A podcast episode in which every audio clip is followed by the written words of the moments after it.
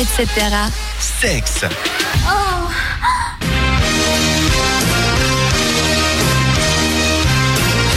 Et c'est l'heure du sexe avec Aurélie. Je suis contente d'avoir de nouveau cette chronique, ça faisait si longtemps.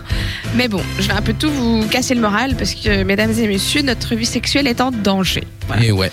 Selon un chercheur anglais, d'ici quelques années, on ne fera plus l'amour et la raison risque de vous surprendre. Donc, à votre avis, est-ce que vous avez euh, une petite idée Euh, moi, je pense que c'est le développement des systèmes qui permettent de ne plus avoir en fait besoin d'avoir de partenaires réels. C'est à cause de Monsanto. En fait, on va tous manger des trucs bourrés de GM et puis après, on va avoir des fuites d'hormones et plus personne va avoir de désir. Hmm, Non plus. Ouais, mais c'est vachement réaliste. On voit une hausse de l'homosexualité, donc euh, les gars ils seront qu'avec les gars et les femmes qu'avec. Mais ça Mais fait c'est quand même des rapports sexuels. Ah oui, ben ça tu m'as eu. Ah, Je veux pas. Vas-y, on t'écoute. Alors c'est pas c'est pas du tout ça.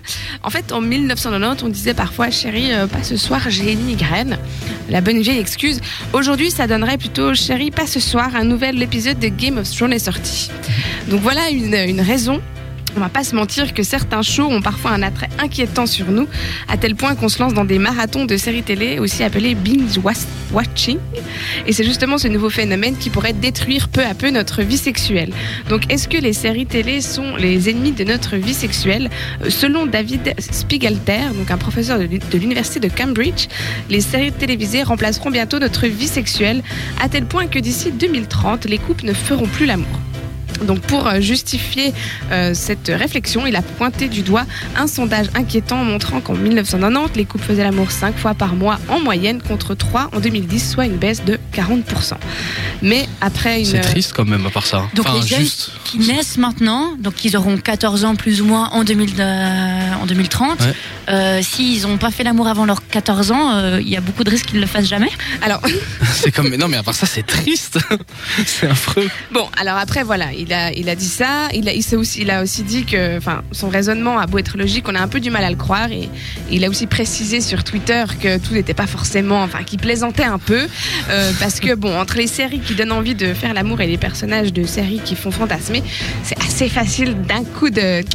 Là Bah ouais, enfin. déraper, euh, tu vois, puis- puis il y a surtout Même le football, ça donne envie à certains. Alors bon, et tu vois. et il y a surtout une, une euh, comment dire, une facilité qu'il y avait peut-être pas avant, c'est qu'on peut mettre pause maintenant. Donc avant c'était ah non pas maintenant parce que tu vois on est en plein dans le truc du film et on va rater le truc.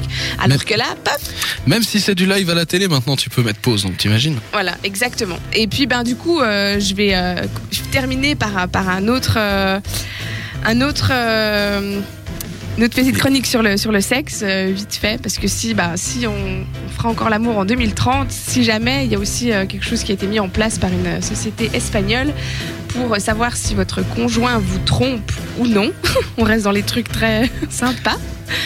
Euh, c'est en fait un matelas qui reconnaît les, les mouvements de votre... euh, Mais c'est- n'importe quoi. Surtout que si t'as envie de faire le gamin qui tu mets sauter dessus, c'est mort. de votre de votre bien-aimé et qu'après ben du coup c'est le matelas en gros euh, qui vous prévient si votre partenaire euh, vous trompe Parce qu'on peut mettre un système qui électrocute la personne.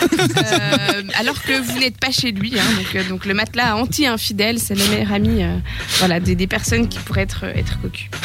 Ah là là, non mais ça devient n'importe quoi, hein, par ça. Parce que bon, hein, c'est bien joli de, de cocufier son partenaire, mais moi je trouve que ça fait partie du charme de la, de- des risques, pardon. C'est pas ce que je voulais dire, pas les charmes, les risques du métier. Donc je veux- je vais terminer sur cette jolie phrase.